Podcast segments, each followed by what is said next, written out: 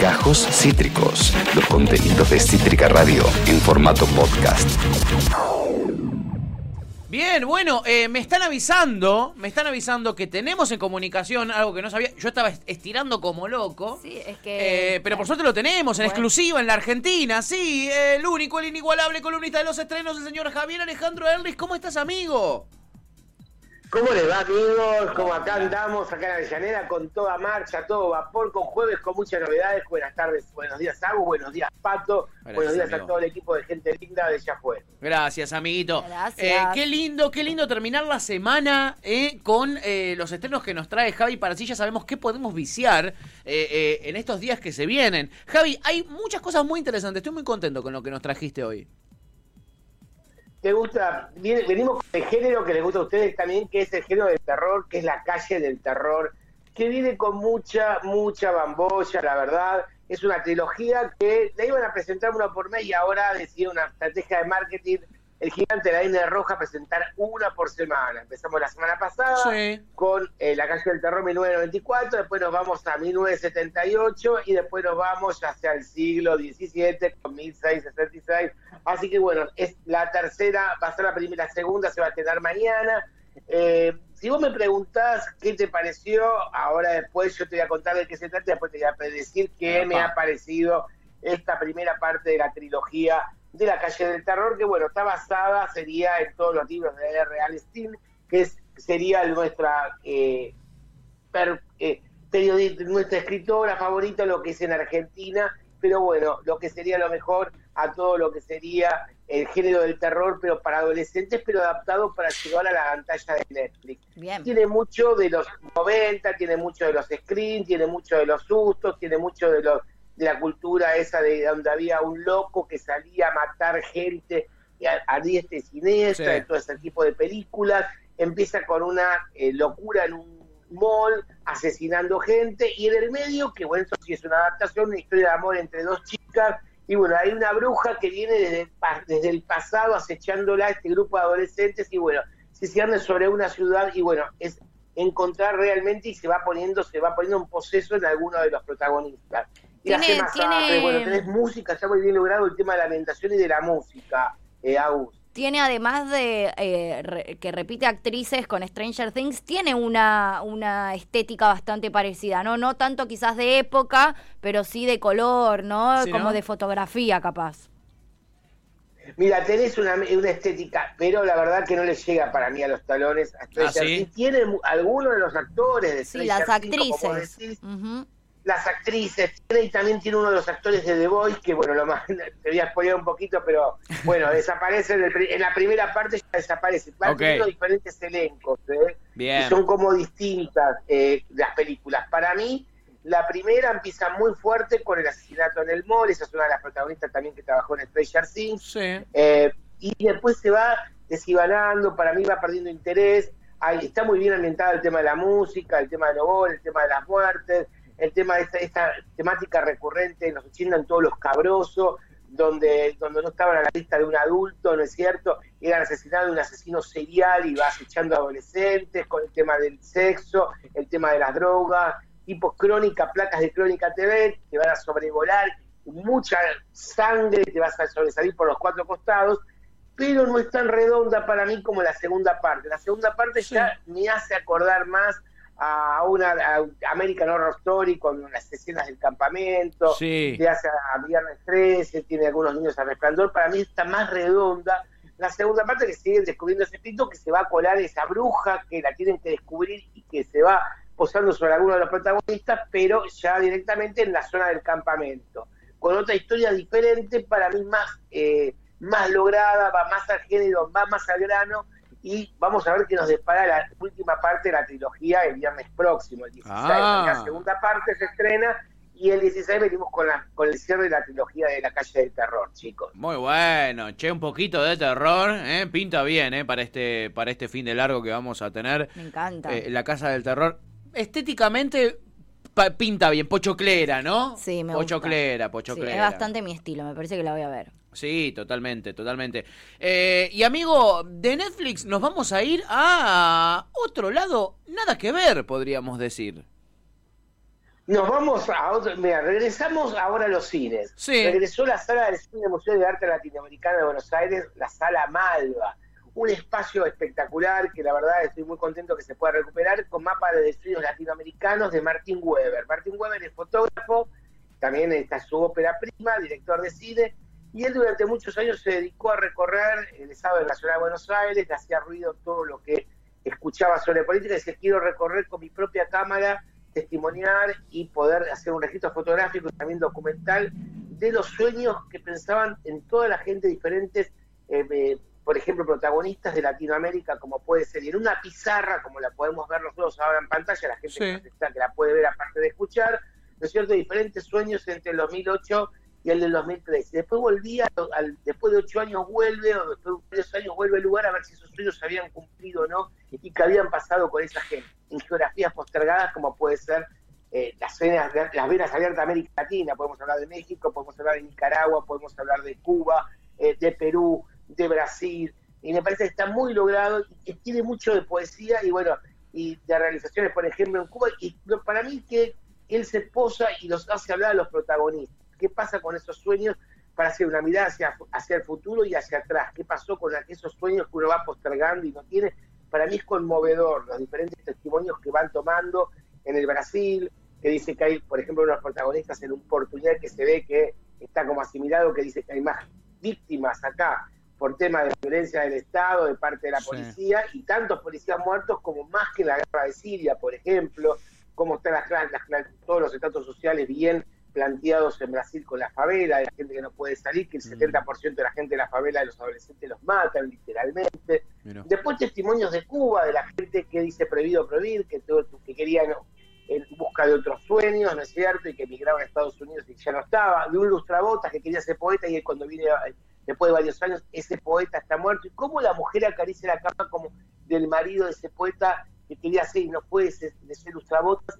La, la ternura que te dan algunas escenas son increíbles, chicos. Mirá. Me parece que es precioso este documental de Martín Bull, me parece una muy buena punta de lanza para retomar las actividades en el bar del Museo de Arte, de Arte Latinoamericano de Buenos Aires, chicos. Qué lindo, Javi. Mapa de sueños latinoamericanos en el Malva. Y en el Malva también está la siguiente opción, amigo. Me gusta, me gusta y a Tuti le va a gustar. Decí cómo se llama, decí cómo se llama. Mira, se llama La Vuelta de San Perón Eh. de Carlos. Pero, pero. escuchen el argumento, qué grande le- sos. les va a gustar, les va a gustar mucho más.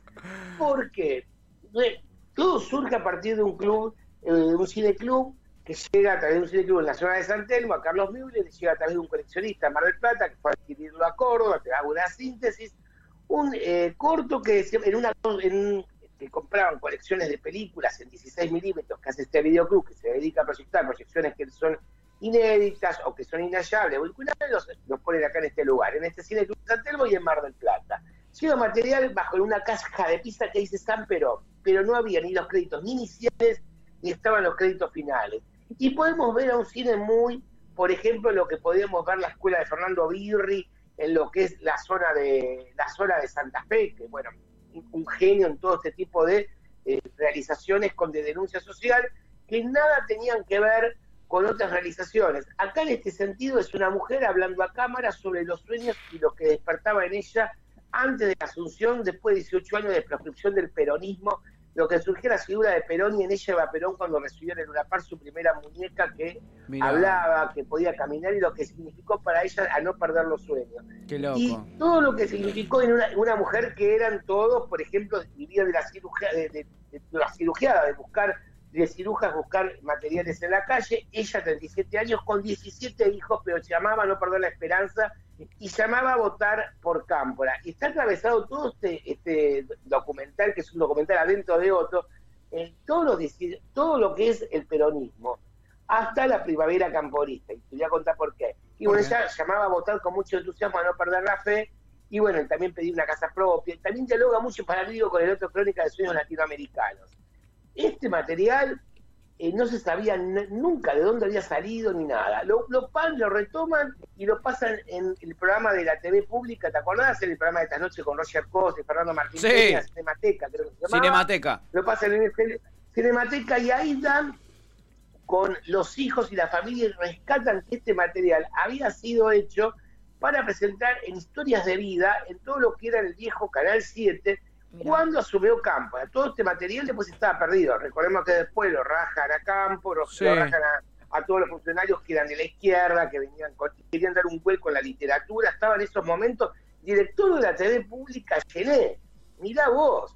Héctor, eh, Juan Carlos Gené, que era director teatral, bueno, lo rajan todo esto y este material quedó como perdido. Y no se sabe si la censura actuó de alguna manera que le quitaron todos los créditos o si no sabían quién había sido el realizador. Mm. Así que bueno, eh, Héctor Maure fue uno de los realizadores, uno de los que ideó también San Perón y se vuelve a reencontrar con este material que pensaban que estaban perdidos porque lo sacaron a Maure, a uno, de los a uno de los directivos también del canal a punta de pistola, entonces este momento no estaban registrados.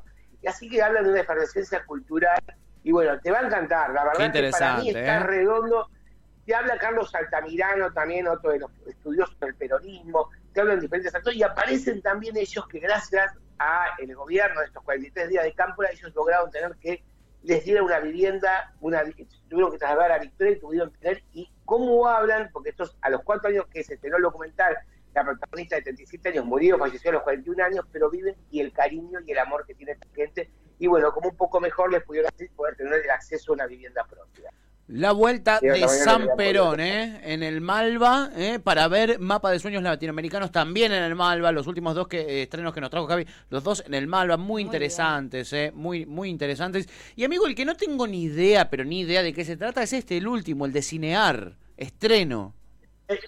El, de Cinear estreno porque se colaron a último momento puedo asegurar, la vimos ahí rapidísimo, pero está bárbaro, y es de Lip Zareski, es una egresada de la Escuela de Cine de Avellaneda, la segunda que hace después de Clamuro, que es La Piba del Viento, que se puso la mirada en todo lo que a función que tienen los clubes sociales, en este caso del, Centro Cultural Osvaldo mm. Miranda, en el Club Atlanta, ya en la famosa zona, el, el famoso barrio de Villa Crespo, que son chicos en situación de vulnerabilidad, es decir, a 13 años que tocan la trompeta y tocan el trombón, tocan todos los instrumentos de viento, y puso también la mirada en no, más allá de la función social del club, que bueno, en estos tiempos se sufre porque están los clubes cerrados y todo el tema de distanciamiento social, que va más allá de todo lo que es para ganar guita a través de los de, de la compra, venta de jugadores, sino que bueno, la función realmente que tienen los clubes es como contención para que los pibes no estén en la calle, en la droga y que les den un sentido de vida. Mm. Y también se, va poniendo el foco en tres adolescentes que, bueno, están ya dejando el paso ya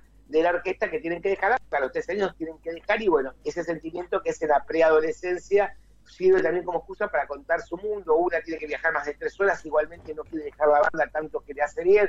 Otra que vive en el club que ha perdido el padre y a través de una tercera que está buscando su identidad sexual. Qué interesante. está espectacular, chicas, para verlo. Este documental te va a llenar el alma. Es precioso. Me suma acá, Ian, que el director de la orquesta es Hugo Lobo, el de Dancing Mood. Mirá qué interesante, che. Qué bueno, qué bueno. Es el de Dancing Moon y tienen un cariño y tienen una pedagogía con los pibes, la verdad, con son chicos y chicas que vamos a recordar como podemos ver ahí, con una frescura y con una naturalidad, hablando un, un es un eh, documental observacional, pero me parece increíble. Tenemos la verdad que unos documentales, uno mejor que otro para poder ver. Muy bueno, amigo. Vos sabés que soy fan de los documentales y nos trajiste un montón ¿eh? de, eh, de, documentales muy, muy, muy interesantes. Hagamos un repaso. Arranquemos por Netflix, la gran N roja. Hoy eh, tenemos para ver La calle del terror, esta trilogía que va a tener su último episodio, la última parte de esta trilogía, el viernes que viene. Recién el viernes que viene. Eh, después ya, más acá, sí, ya ahora que hay menos restricciones, etcétera, se puede salir. Vayan al Malva, se pueden clavar. Mapa de sueños latinoamericanos, que, tenía un pintón, y la vuelta de San Perón ahí, eh, para la audiencia peronista, que disfrute, para el deleite de tu TF. Y por último, Pibas del Viento, que me encantó, la verdad, me, sorprendió, no sabía de qué iba a tratar, no chusmeé, a mí a veces me gusta eh, eh, eh sorprenderme. No, no, chusmeo todos los estrenos. Lo que más atención eh, me llaman, no los chusmeo para que Javi me los cuente, porque si no me los spoileo, me los spoileo a mí mismo. amigo, impecable, la verdad, me dan ganas de, de, verlas, de ver todos los estrenos. ¿El de Cineara qué hora era? ¿Cuándo era? ¿El te Pibas del Viento, Pibas del Viento. Vivas del Viento va directamente a los espacios Inca, está en el cine Inca Gomón. Este va a las pantallas. Fue último momento que largaron este y ceniza negra, que bueno, nos quedó en el tintero, pues no se puede abarcar todo para contar. Mm. Pero bueno, vuelve la sala y vuelven los estrenos y también a Cinear TV. Así que bueno, hay bastante movida esta semana cultural, último momento, pero bueno, bienvenidos sean los estrenos de cine argentino y de cine nacional a las pantallas. Totalmente, muy, bien, muy bien este listado de estrenos que nos trae nuestro columnista, sí, eh, de estrenos, el señor Javier Alejandro Erlich, que además es el director de Cine Argentino Hoy. Yo les recomiendo que vayan a Cine Argentino Hoy, porque aquí nos entran algunos de estrenos gourmet que selecciona Javier Alejandro Erlich, pero tiene a todo el equipo, a todo el taller clandestino de periodistas, trabajando eh, en cine argentino hoy, eh, escribiendo notas de todos los los hace verse todas las pelis, todas las series, todo. Así que este, vayan a cine argentino hoy para actualizarse bien y ver eh, todo el panorama de estrenos que también hay para viciar durante este fin de semana. Contándote lo que pasa. Contándote lo que pasa, eso es lo que hace cine argentino hoy, ¿entendés? Te lo dice Guillermo Andino. Y divirtiéndonos mucho. Y, sobre todo divirtiéndonos mucho, porque claro, es entretenimiento, es arte. Y Javi es el director de Cine Argentino hoy, un portal que la verdad, eh, cada vez está más grande, amigo. Así que felicitaciones. Y además es el conductor de la Naranja Crítica, chiquis. Eh, si no escucharon la Naranja Crítica, eh, no sé qué están esperando. Los martes a la noche aquí en Cítrica Radio con la conducción de este caballero, el gourmet columnista que tiene, ya fue. Amigo, te mandamos un abrazo enorme. Buen fin de semana largo. Aprovechalo, aprovechalo mucho y la semana que viene nos contás todo lo que te vi. Acabas de escuchar Gajos Cítricos. Encontrá los contenidos de Cítrica Radio en formato podcast en Spotify, YouTube o en nuestra página web.